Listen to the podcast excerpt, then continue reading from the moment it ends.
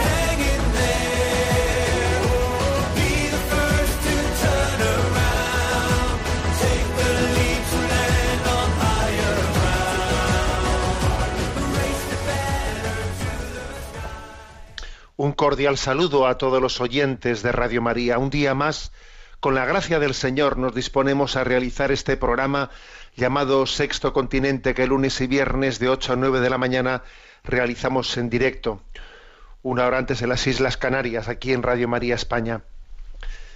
Feliz Pascua de Resurrección. Celebramos este programa hoy lunes 22 de abril, al día siguiente de haber celebrado la Iglesia la solemnidad de la Pascua de la resurrección de Jesucristo. Feliz Pascua de resurrección. Y pronunciamos esta palabra y la decimos con, con profunda alegría, al mismo tiempo que con una gran congoja y un gran dolor.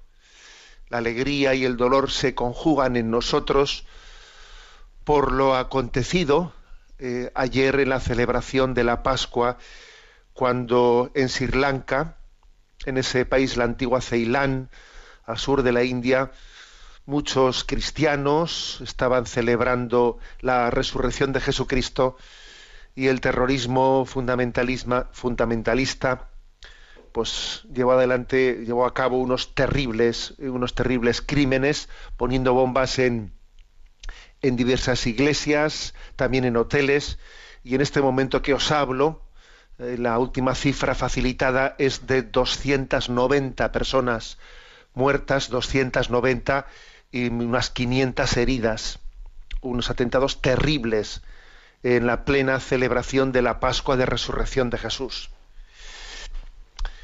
Permitidme un comentario. ¿Se puede decir feliz Pascua de Resurrección en estas circunstancias? Cuando nosotros decimos felices Pascuas, hay una.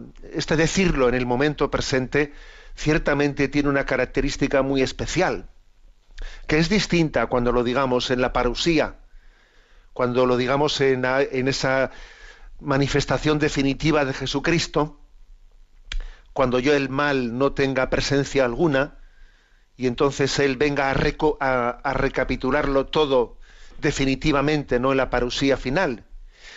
Pero hasta entonces esa resurrección de Jesús ya se está haciendo presente aquí, con una característica. Jesús está resucitado sin dejar de estar crucificado. Resurrección acontece al mismo tiempo que crucifixión. Esa es la característica de nuestra fe pascual en el momento, en el momento presente. Sí, resurrección sin que todavía haya concluido la crucifixión. Es, es, la, es la Pascua, es, es la ley de la Pascua. Hay que morir para vivir y la resurrección tiene lugar también en ese, en ese abajamiento. Esta Semana Santa ha estado especialmente marcada por esto. Estos atentados en Sri Lanka, aunque han sido terribles, ¿no? Pues por su, por su, vamos, por su dimensión, hay que decir que conectan con una persecución a los cristianos muy grande. El año pasado fueron unos 4.000 los cristianos martirizados en distintos lugares del mundo, unos 4.000. En este momento la persecución a los cristianos pues marca ¿no? la persecución contra la libertad religiosa, aunque también obviamente hay otro tipo de persecuciones, pero la persecución contra el cristianismo es, la que marca definitivamente ¿no? esa denuncia contra, la, eh, contra el fanatismo y contra la falta de, de libertad religiosa, amén de otro tipo de persecuciones culturales, etcétera, ¿no? Desde una dictadura del relativismo, como la que vivimos en nuestro ambiente de Occidente, ¿no? Persecución que no por el hecho de que no tenga derramamiento de sangre no deja de ser una persecución muy dura. Pero digo que lo acontecido en esta Semana Santa para mí es una, es una gran lección, es una gran lección de lo que acontece, de cómo acontece la resurrección de Jesucristo. Decía San Agustín, ¿no? Que en el cielo cantaremos aleluya, porque en la tierra hemos dicho amén. Sí. Y decimos amén y aleluya al mismo tiempo en el momento presente. Decimos amén, lo acepto, Señor, lo ofrezco. Y digo aleluya, porque tu victoria ya está presente en estos, en estos mártires y en estas situaciones. La Semana Santa se abrió con un acontecimiento también muy duro, de otra dimensión, ciertamente, pero también muy duro, que fue el incendio de la Catedral de Notre Dame en París. Claro, pues un incendio de un lugar tan entrañable para todos nosotros, un templo de, de más de ocho siglos, que encierra pues una joya, un tesoro para nosotros, ¿no? Y ya en ese momento comenzamos a comprobar como en medio de algo tan duro, la resurrección de Jesús también comenzaba a manifestarse. Se destruía y se reconstruía, y ambas cosas estaban pasando al mismo tiempo, destruirse y reconstruirse. Envié en ese momento ¿no? un mensaje a redes sociales que decía, querida madre, te suplicamos que esta desgracia se convierta en gracia, de forma que la restauración de tu templo llegue a ser una parábola de la reconstrucción de la fe de Europa desde sus, desde sus cenizas. Destrucción y reconstrucción acontecían al mismo tiempo y era curioso ver cómo Dios se podía servir de ese momento tan duro para, para soplar sobre esas ascuas de la fe mortecina de tantos cristianos en Europa. Y de hecho, allí hubo la providencia de que un, un capellán bombero, un bombero capellán de París, que por cierto nos ha sorprendido, ¿no? Que la laica París tenga también capellanes, ¿no? Entre, entre sus bomberos, ¿no? Bueno, pues allí esta es la providencia. Resulta que eh, pues ese capellán entró eh, en esa catedral en llamas y fue la persona elegida por la providencia para rescatar no solo la reliquia que se conserva en la Catedral de Notre Dame de la corona de espinas de Jesús, sino sobre todo, o la capa de San Luis, sino sobre todo, rescatar de las llamas pues al Santísimo Sacramento, con el que él salió bendiciendo la catedral que se quemaba y bendiciendo París, llevando en sus manos el Santísimo Sacramento, ¿no? Es curioso, ¿no? La Eucaristía el mayor tesoro de Notre Dame escondido a los ojos de millones de visitantes y turistas, eso sí que es un tesoro escondido, porque a falta de fe no, se percibe su presencia, la providencia quiso que en medio de ese incendio ese capellán bombero mostrase al mundo entero dónde estaba el tesoro que había que rescatar. Bueno, la verdad es que uno se da cuenta de lo que, lo que es la Pascua, ¿no? Hay que morir para vivir y muriendo en Cristo estamos resucitando al mismo tiempo. Es la ley de la Pascua, ¿no? Por eso somos capaces, después de lo que ha ocurrido ayer en Sri Lanka, después también de ese disgusto. Así comenzó la Semana Santa el lunes santo, ¿no? Con el disgusto de Notre Dame y ha concluido con el martirio de Sri Lanka. Y entre medio una gran lección para nosotros. Y la lección es que vamos a cantar amén y aleluya al mismo tiempo. Abrazamos la cruz y vemos que la cruz ya es gloriosa por la esperanza en la resurrección de Jesucristo. Bueno, pues me parece que en este momento lo que se me ocurre compartir con vosotros es esa canción del aleluya de Leonard Cohen, una canción que tiene también una característica muy especial, ¿no? De haber sido eh, es- expresa en ella cómo alguien puede cantar aleluya cuando tiene un dolor desgarrador, porque la letra de esta canción de Leonard Cohen, pues está refleja el dolor de David, de Da- del rey David, que dice, yo puedo volver a cantar aleluya si yo he adulterado con Betsabé y además para adulterar con ella he llevado la muerte, he matado, he sido asesino de su marido Urías, elitita. Yo ahora, después de haber hecho algo tan gordo que me duele tanto haber hecho, ¿no? Eso tan gordo, después de ese adulterio, después de ese asesinato, ¿me puede perdonar Dios? ¿Yo puedo volver a cantar aleluya? Después de algo tan gordo, ¿puedo yo cantar aleluya, no? Y entonces, este es el momento en el que dice, pues sí, canta aleluya, aunque sea con voz desgarradora, una voz desgarrada, pero una voz en la que dice, yo no tengo derecho a no tener esperanza, ¿no? Cuando Jesucristo ha pasado por la muerte, ha, asumido la mayor de las injusticias de toda la historia y en medio de ese, de ese calvario se ha mantenido fiel a la voluntad del Padre y ha sido eh, el primero, ¿no? En, en cantar el aleluya. Canta y camina, dice San Agustín, canta y camina. Di amén y di aleluya al mismo tiempo. Será mm, un canto, un aleluya desgarrador, pero es un aleluya verdadero y cierto, el que en, este, en esta Pascua de Resurrección cantamos todos los, los cristianos, todos los católicos. Escuchad esta, escuchemos, ¿no? Este canto de aleluya en este, en esta octava de Pascua en la que estamos, de esta Pascua del año 2019. Leo Narcone Cohen, aleluya.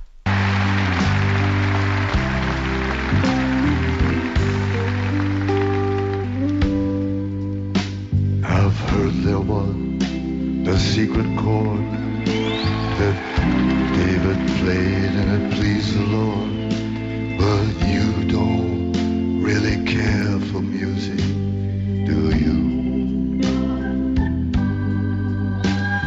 goes like this. The fourth, the fifth, the minor fall, the major lift, the baffled king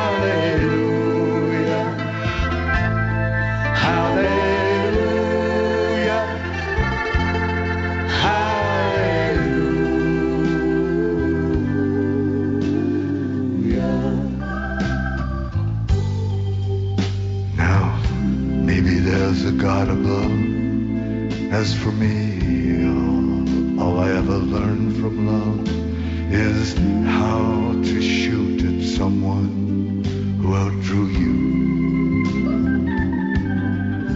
But it's not a cry that you hear tonight. It's not some pilgrim who claims to have seen the light. No, it's a cold and it's a very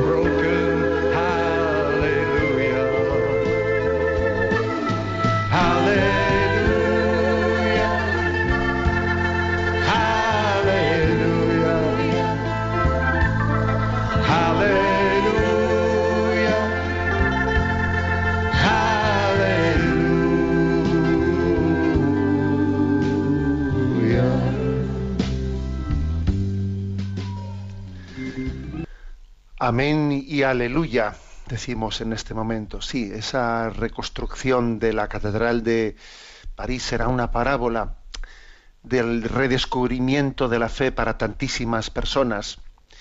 Y esa sangre vertida por los mártires, por los que han confesado la fe de Jesucristo y han visto la muerte en esa confesión de la fe de Jesucristo, será semilla de nuevos cristianos. Al Señor le pedimos, Señor, de esa sangre vertida por los que celebraban tu Pascua, te pedimos que se desprendan, te lo pedimos, Señor, que se desprendan conversiones y vocaciones, conversiones y vocaciones, como dos dones principales de la Pascua. Conversiones a la fe, de nuevos catecúmenos, pero también de redescubrimiento de los que estamos bautizados y todavía no nos hemos enterado. ¿Eh? Conversiones y vocaciones, todo tipo de vocaciones, al sacerdocio, la vida religiosa, la vida matrimonial, a, todas las consagraciones especiales que el Espíritu Santo va su- suscitando. Conversiones y vocaciones como, como fruto de esa, de esa ofrenda pascual. Bien, vamos adelante en este programa de Sexto Continente. Recuerdo, como siempre, que los programas anteriores los tenéis en el podcast de Radio María y en el canal de iVox que lleva el nombre de Sexto Continente. Recuerdo que hay unas cuentas en redes sociales, que en Twitter y en Instagram, arroba obispo Munilla, en Facebook, eh, un muro que lleva mi nombre personal de José Ignacio Munilla, y una página web multimedia en ticonfío.org en la que tenéis entrelazados ¿no? pues todos los recursos que hemos ido generando. Y también recuerdo, como no, ¿eh? que se acerca el próximo sábado día 27 en el que invito a los oyentes a haceros presentes en esa gran fiesta que Radio María está preparando en Madrid con motivo de los 20 años de, esta radio. Si Dios quiere, pues estaremos allí y participaremos de esa gran alegría, ¿no? Pues habrá pues, una Eucaristía, una mesa redonda, pues eh, también habrá algunos programas en directo. Bueno, será una gran fiesta. ¿eh? Y para poder inscribirse, entrad en la página de Radio María y allí hay una forma de, inscripción, ¿eh? de preinscripción para poder asistir. Y el que tenga dificultad, bueno, pues que llame a la radio y ya le explicarán.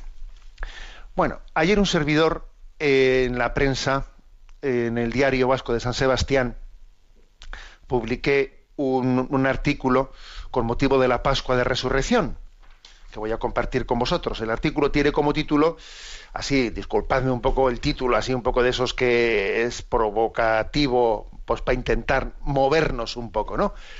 El título del artículo es ¿Qué planes tienes para después de tu muerte? Y os lo comparto. En la felicitación de Pascua de Resurrección del año pasado, que titulé Vida Resucitada, me atreví a arrancar mi escrito desde una pregunta un tanto irónica. ¿Hay vida antes de la muerte?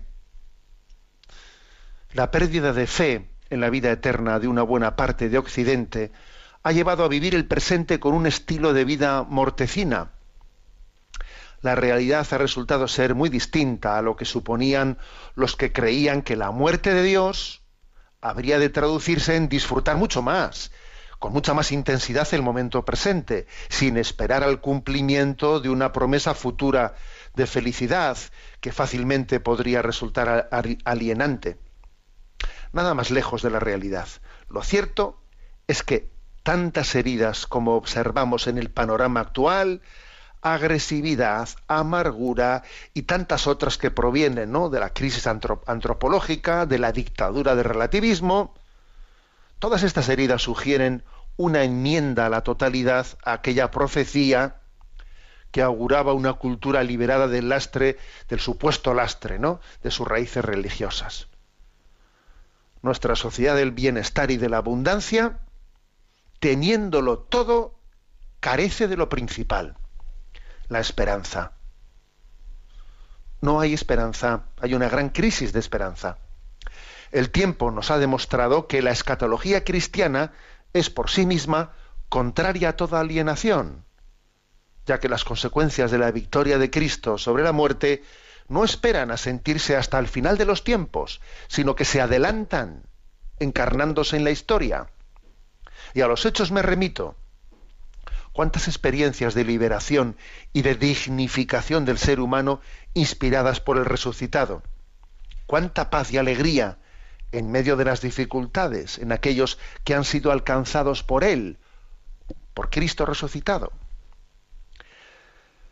A lo largo de este último año he tenido la oportunidad de descubrir a un magnífico filósofo francés, cuyo nombre, eh, difícil de pronunciar, es Fabrice Adjac, varias de cuyas obras han sido ya traducidas al español. Es reconfortante comprobar la potencia de pensamiento que puede llegar a derivarse de la inspiración cristiana. Es un filósofo, un filósofo muy potente, Fabrice Ayac. ¿eh? Entre sus obras me llamó la atención una cuyo título es un buen aguijón a la indiferencia religiosa. El título de la obra es Tenga usted éxito en su muerte. ¿Eh? Que de ahí he cogido yo pues, el título del artículo de este, de este domingo de Pascua, ¿no? ¿Qué planes tiene usted para después de su muerte? ¿Eh? El título del libro de él es Tenga usted éxito en su muerte.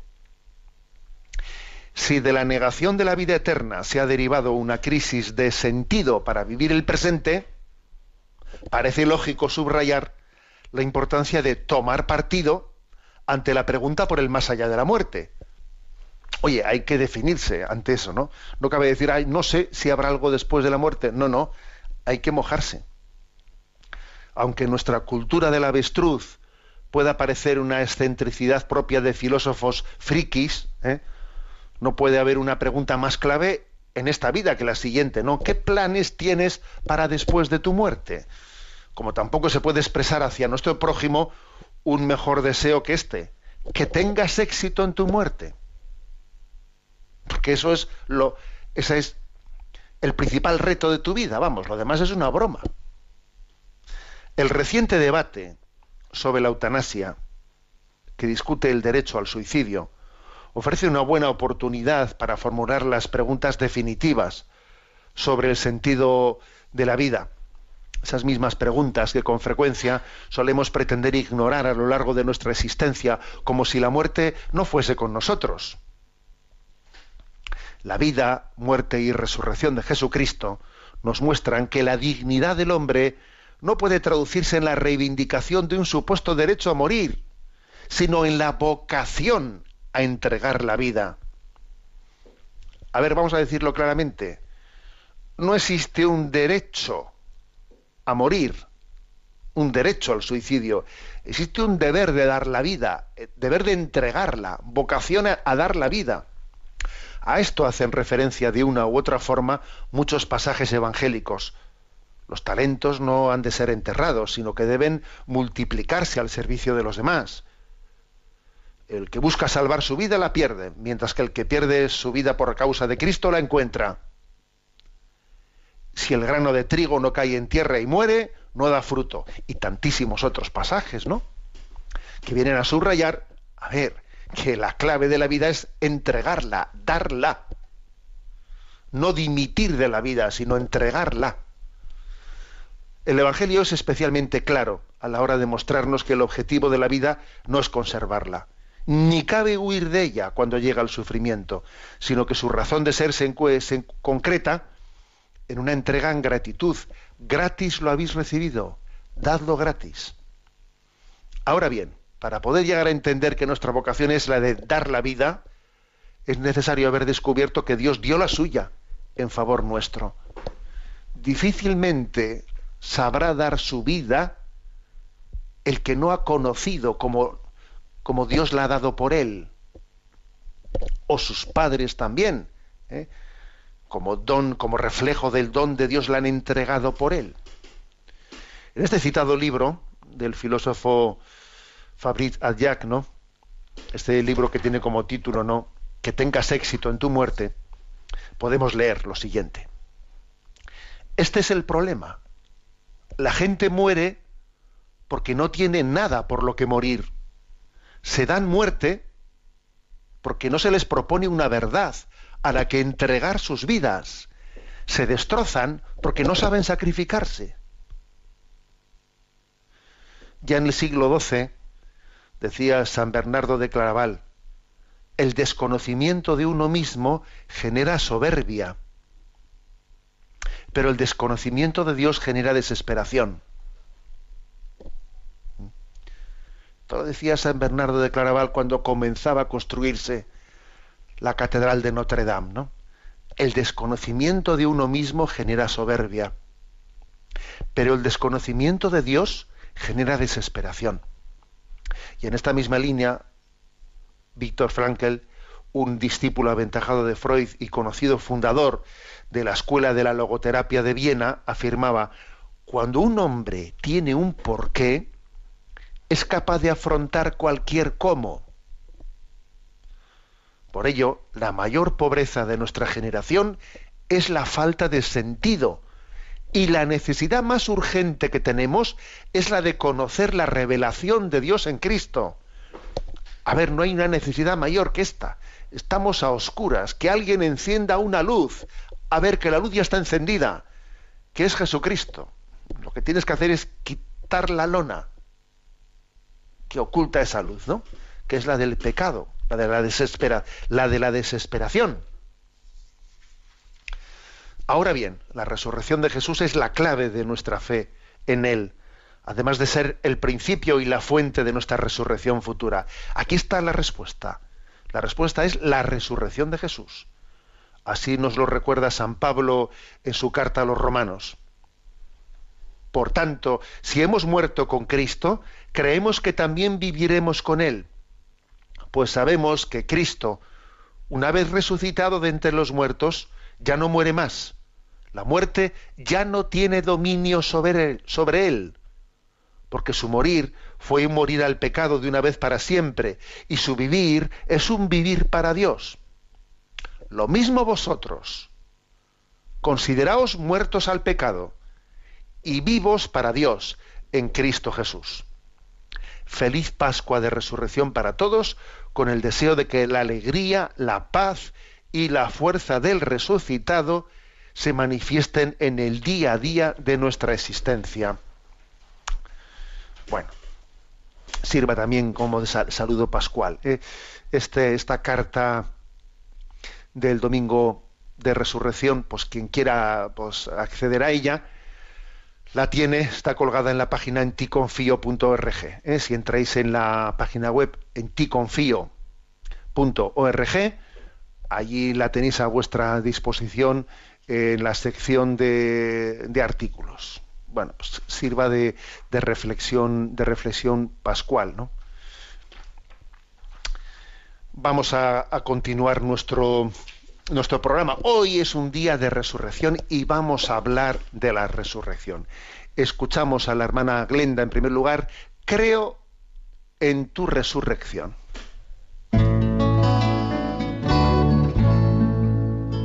Yo creo en tu resurrección, porque puedo amar, puedo reír, puedo abrazar mi mayor enemigo y mirar con ti.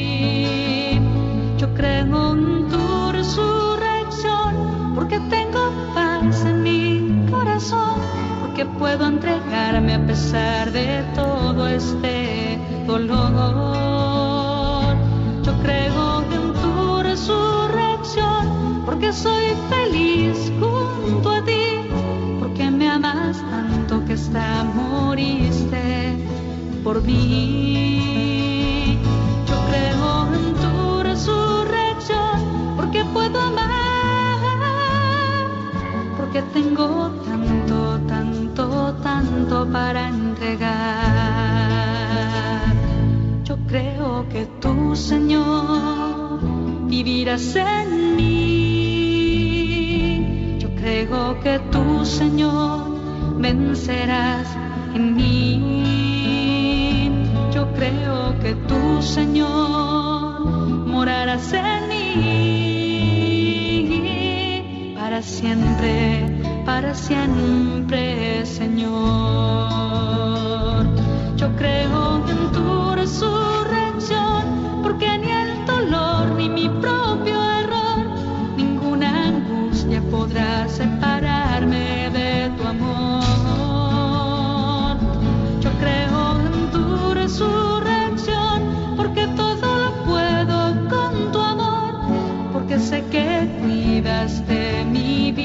mejor que yo.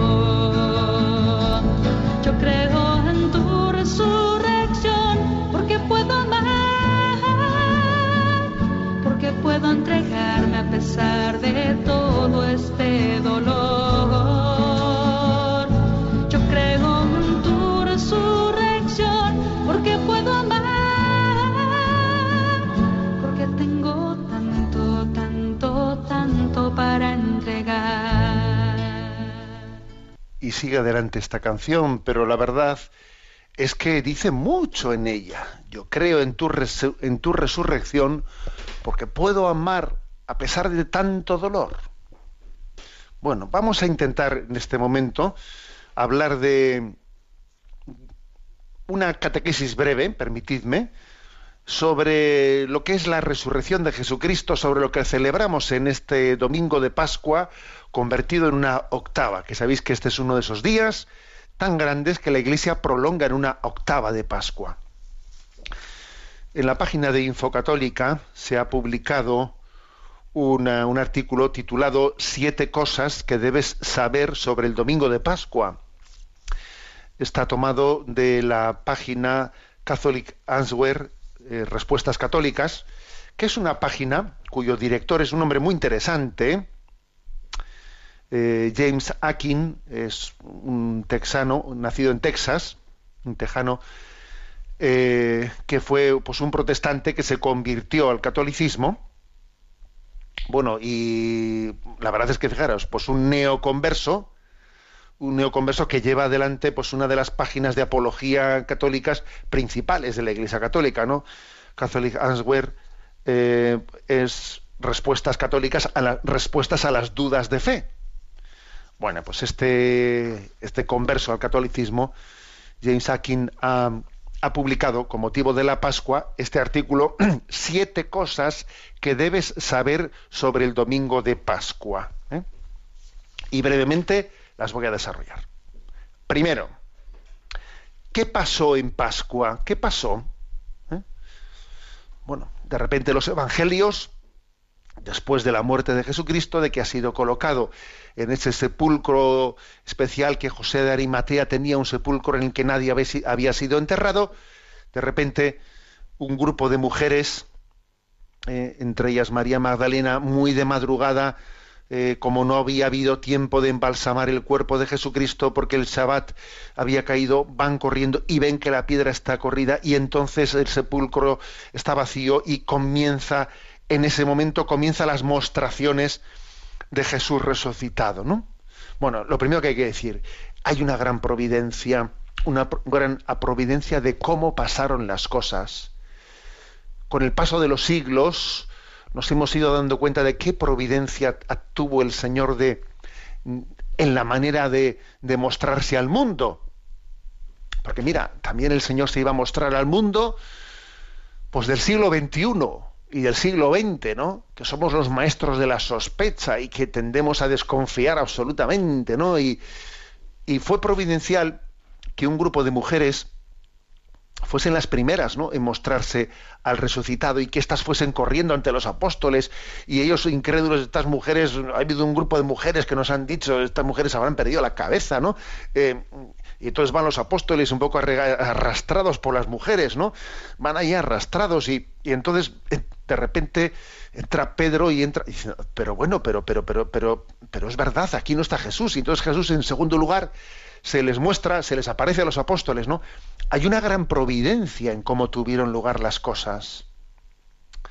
Fijaros, porque eh, esto, el hecho de que aconteciese así, de que primero se apareciese a ese, a ese grupo, a esas mujeres, en el momento presente, pasados estos siglos, ¿no? Autentifica esto en gran manera frente a los maestros de la sospecha y frente a los que viven en esa duda de desconfianza, ¿no? de que todo esto es un cuento, etcétera, eh, les autentifica en gran manera la veracidad de los evangelios, porque claro, si los evangelios que fueron escritos, ¿no? por los eh, por los apóstoles y evangelistas, unos hombres, ¿eh? que dicen que Jesús ha resucitado, si ellos están inventando un cuento, lo último que se les hubiese ocurrido en aquel tiempo histórico, es poner como primeros testigos de la resurrección a un grupo de mujeres, cuando en aquel contexto histórico, pues eh, el testimonio de una mujer no tenía, ¿eh? no tenía valor, valor de testificación, no se tomaba en serio el testimonio de una mujer. Claro, por lo tanto, si alguien se estaba inventando una historia, un hombre, lo último que se le hubiese ocurrido si se la inventa es poner a un grupo de mujeres como testigos, porque eso es tirarse una piedra, darse un tiro al propio pie. ¿Mm? Entonces, fíjate, han pasado siglos y hoy en día es uno de esos criterios que desde el punto de vista histórico, crítico, se llama criterio de discontinuidad. Se dice, mira, es, impensable que ellos se inventasen una cosa así, porque la hubiesen contado de otra manera, que hubiese sido favorable a su tesis, no algo que hubiese hecho difícil. Mira, y encima unas mujeres, o sea, estos son tontos, se han creído la historia de unas mujeres. El Papa Francisco, ¿no? A esta María Magdalena, a esta mujer valiente que lloraba, ¿no? Pues porque no sabía dónde estaba su Señor y dónde lo habían puesto. El Papa Francisco la ha llamado apóstola de los apóstoles. Es curioso ese título, ¿eh? Apóstola de los apóstoles. Bueno, es una de esas, ¿eh? de esas originalidades ¿no? de nuestro Papa. Apóstola de los apóstoles, porque claro, es que fue providencial como, como pasaron las cosas. ¿Qué pasó en la Pascua? Que Jesús se mostró. Muy posiblemente la primera a, la que se mostró fuera de luz y taquígrafos fue a María esa noche. Bueno, eso en el cielo lo veremos. ¿eh? Pero ese, mostrarse a María Magdalena y desde ella a los apóstoles es muy interesante. Y luego, por cierto, allí no estaba Tomás.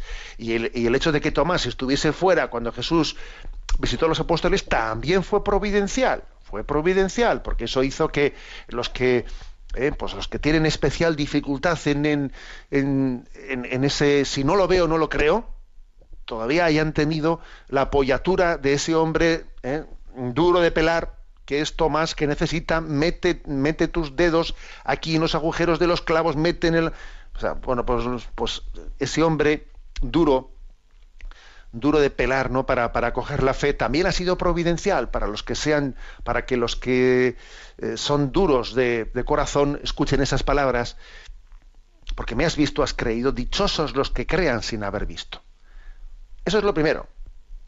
Primero, ¿qué pasó? Eso es lo primero. Segundo, de este artículo, ¿no?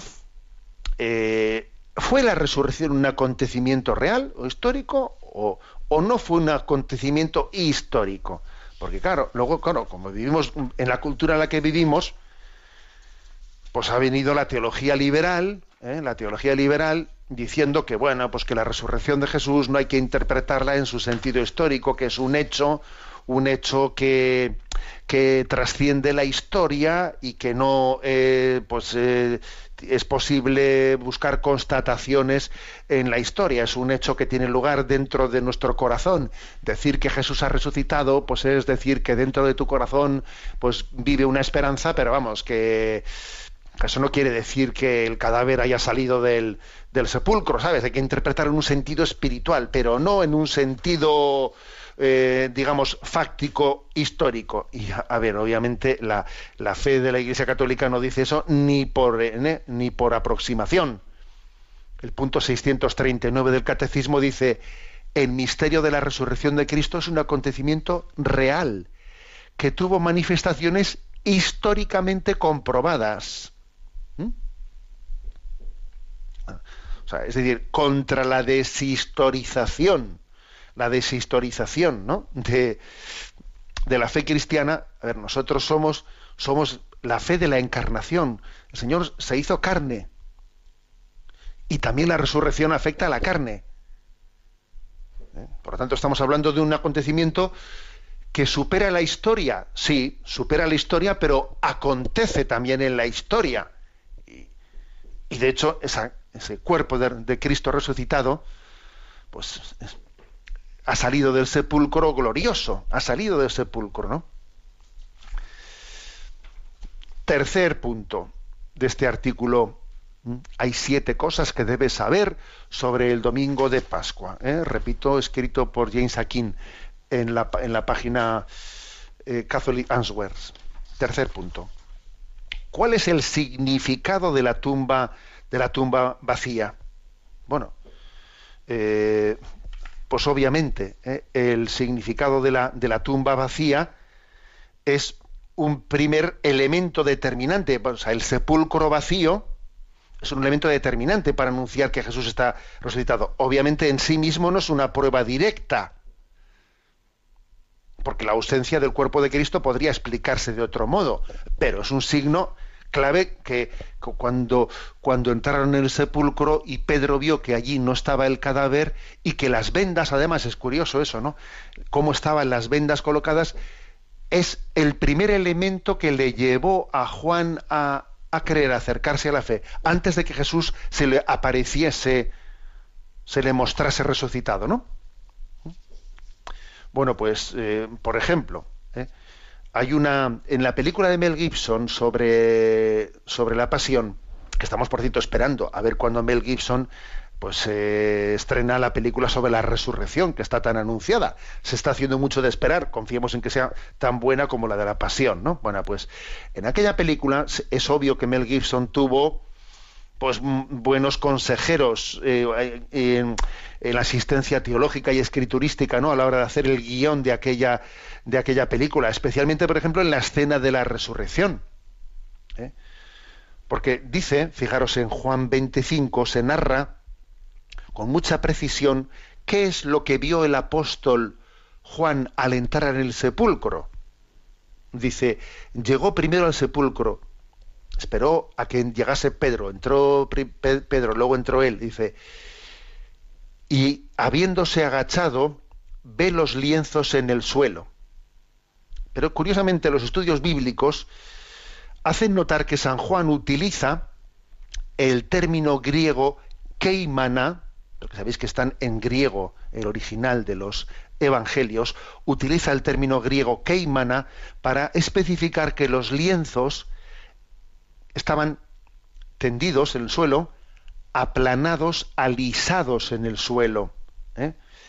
Tengamos en cuenta que esa misma palabra keimana es la palabra griega con la que se expresa la disminución de la inflamación de una parte del cuerpo humano. Cuando, pues, por ejemplo, una abeja te ha, te ha pinchado se te ha inflamado, después keimana significa que se te ha deshinchado. ¿eh? Pues bien, aplicando esto al texto bíblico, lo que Juan dice es que las vendas, la sábana que, en la, que habían estado obviamente abultadas por contener dentro de ellas el cadáver de Cristo, fueron encontradas por el apóstol deshinchadas, como que no habían sido quitadas las vendas, sino que sin que nadie las desenrollase, el cuerpo que estaba dentro había sido se había extraído sin quitar las vendas, ¿no?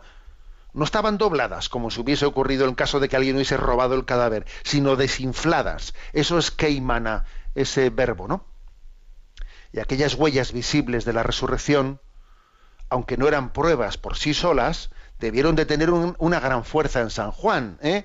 ya que desencadenan su confesión de fe. Dice, entró en el sepulcro, vio lo que había y lo que no había, lo que no había era el cadáver, lo que había era la piedra corrida, el sepulcro, pero con las vendas deshinchadas, vio y creyó, dice el Evangelio. ¿Mm? Luego el significado de la tumba vacía, tal y como fue encontrada por los apóstoles, es muy importante, es muy importante. Cuarto punto. ¿Qué significado tienen las apariciones posteriores a la resurrección de Jesucristo? Pues claro que tienen un significado. Las apariciones posteriores de Jesús de resucitado son, son importantísimas. Por ejemplo, la lectura que ayer, la primera de las lecturas que ayer proclamábamos de eh, los Hechos de los Apóstoles, capítulo, capítulo 10, eh, versículo 37 y siguientes, dice, pero Dios lo resucitó al tercer día y le concedió la gracia de manifestarse. Ojo, le concedió la gracia de manifestarse.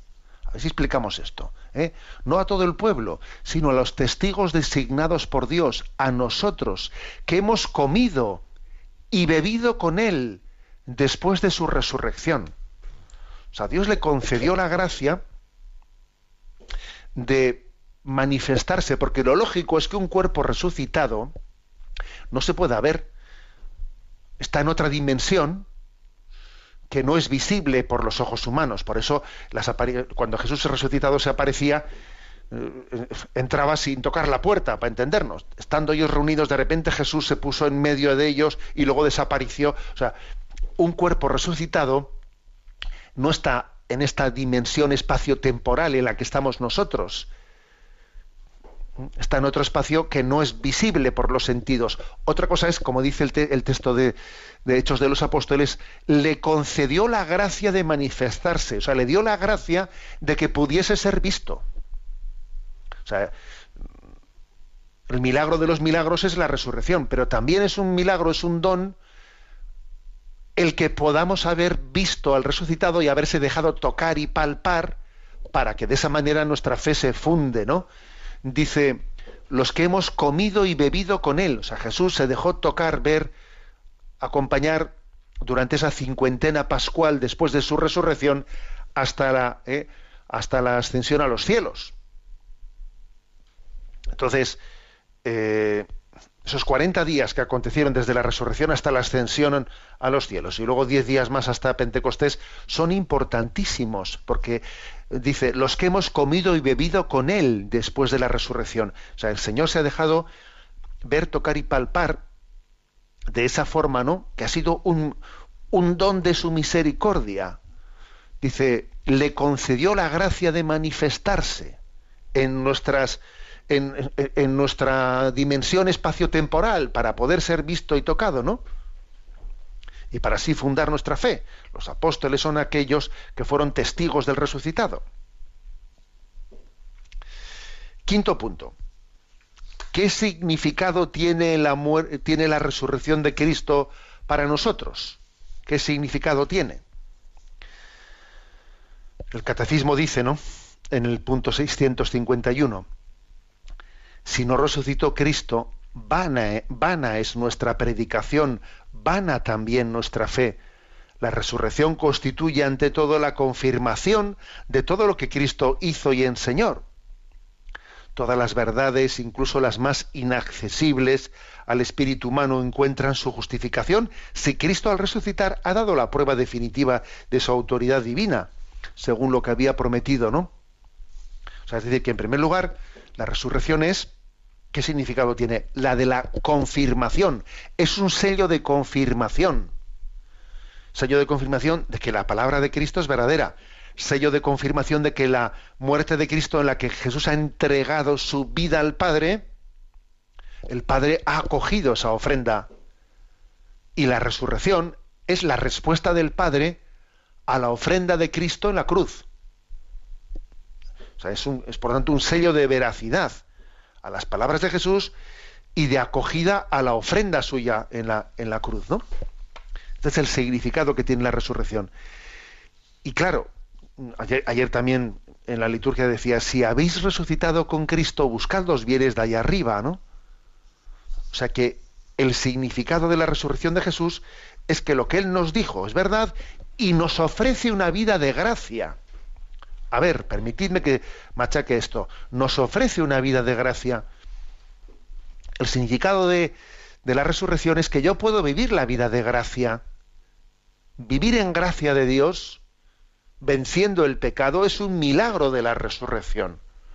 Porque sin la resurrección de Jesús, lo lógico, lo lógico, lo esperable sería que estuviésemos todos en pecado mortal completamente, que estuviésemos atados por todo tipo de vicios, que estuviésemos esclavos. A ver, eso sería lo lógico.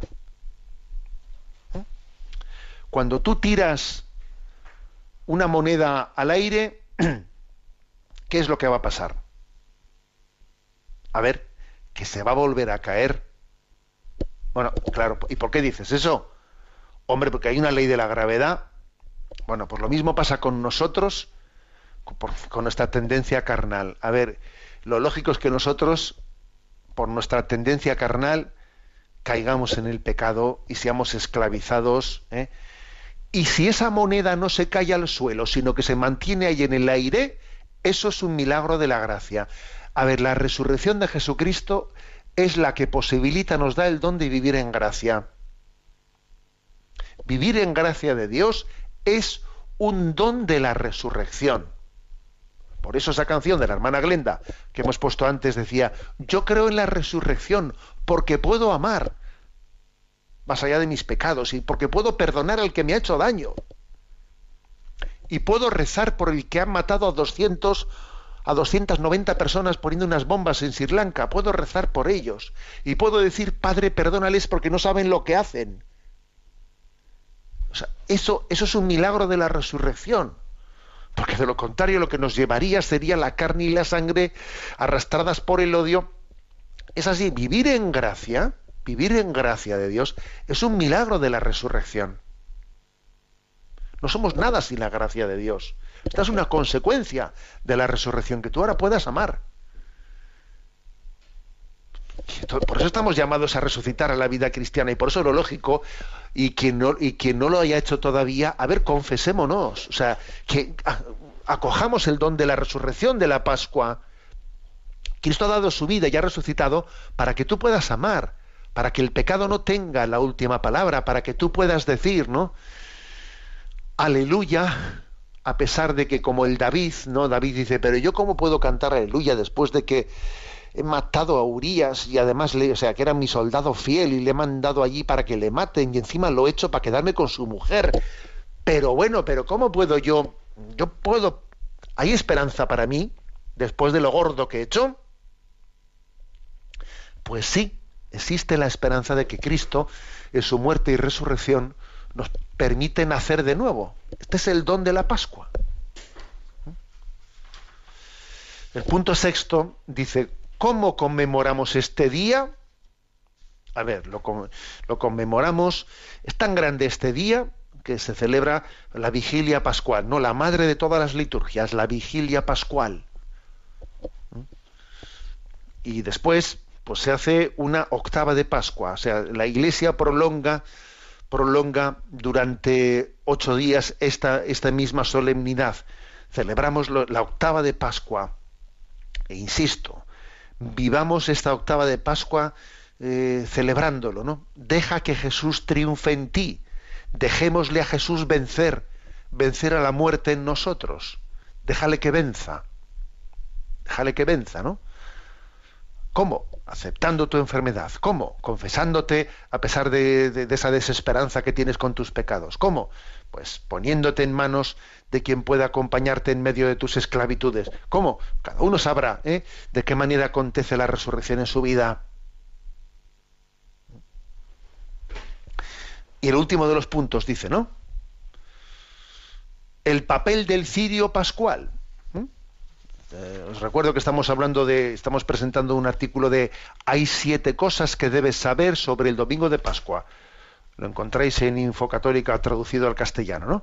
De, de este apologeta, apologeta mmm, tan, digamos, eh, providencial, Jace Akin, de la página de apologética y evangelización de Catholic Answers. Bueno, el último punto es el papel del cirio pascual el papel del cirio pascual es una de esas siete cosas claves del domingo de Pascua. ¿Por qué? Porque ese cirio pascual lo vamos a encender en todos los funerales que vamos a celebrar. Hoy hay muchos funerales en muchos lugares, porque durante la Semana Santa, claro, como no se celebran funerales, hoy lunes, todos los que se han acumulado celebran funerales. Hoy sé que muchos de los que me escucháis tenéis un funeral. Eh, sí, hay muchas personas, obviamente, ¿no? que durante estos días de la celebración de la Pascua han, partido ¿no? a la casa del Padre. Y hoy vamos a, encender el cirio pascual que ha sido, eh, que ha sido bendecido junto a en esa vigilia pascual en la, en la celebración de la resurrección de Jesús y lo vamos a colocar junto al ataúd y, y tenemos no y tenemos el atrevimiento de decir ¿Por qué buscáis entre los muertos al que vive? Y eso mismo también lo decimos a todos los que sufren el zarpazo de, de, de, un fallecimiento de un ser querido. No busques entre los muertos al que vive. Está, está en Cristo en la espera de la resurrección, ahora rezamos por él, porque otro don es el don de la purificación de la oración del cuerpo místico de la Iglesia que ora por las almas del purgatorio, cuya purificación es también un fruto de la resurrección. Ojo, también el purgatorio, la purificación de las almas más allá de la muerte es otro fruto de la resurrección. Y encendemos el cirio pascual y oramos por los difuntos para que su purificación sea plena y finalmente en la parusía resuciten, ¿no? Sus cuerpos y se unan a sus almas en esa plena, en ese momento pleno de la escatología donde Cristo lo será todo para todos y donde su victoria será plena y definitiva, esa victoria que ya hemos empezado a gozar en esta vida. Feliz Pascua de Resurrección. Cristo vive vamos a permitirle que, su, que nosotros seamos testimonio vivo de la victoria de Cristo sobre la muerte, sobre el pecado y sobre la desesperanza. La bendición de Dios Todopoderoso, Padre, Hijo y Espíritu Santo descienda sobre vosotros. Alabado sea Jesucristo.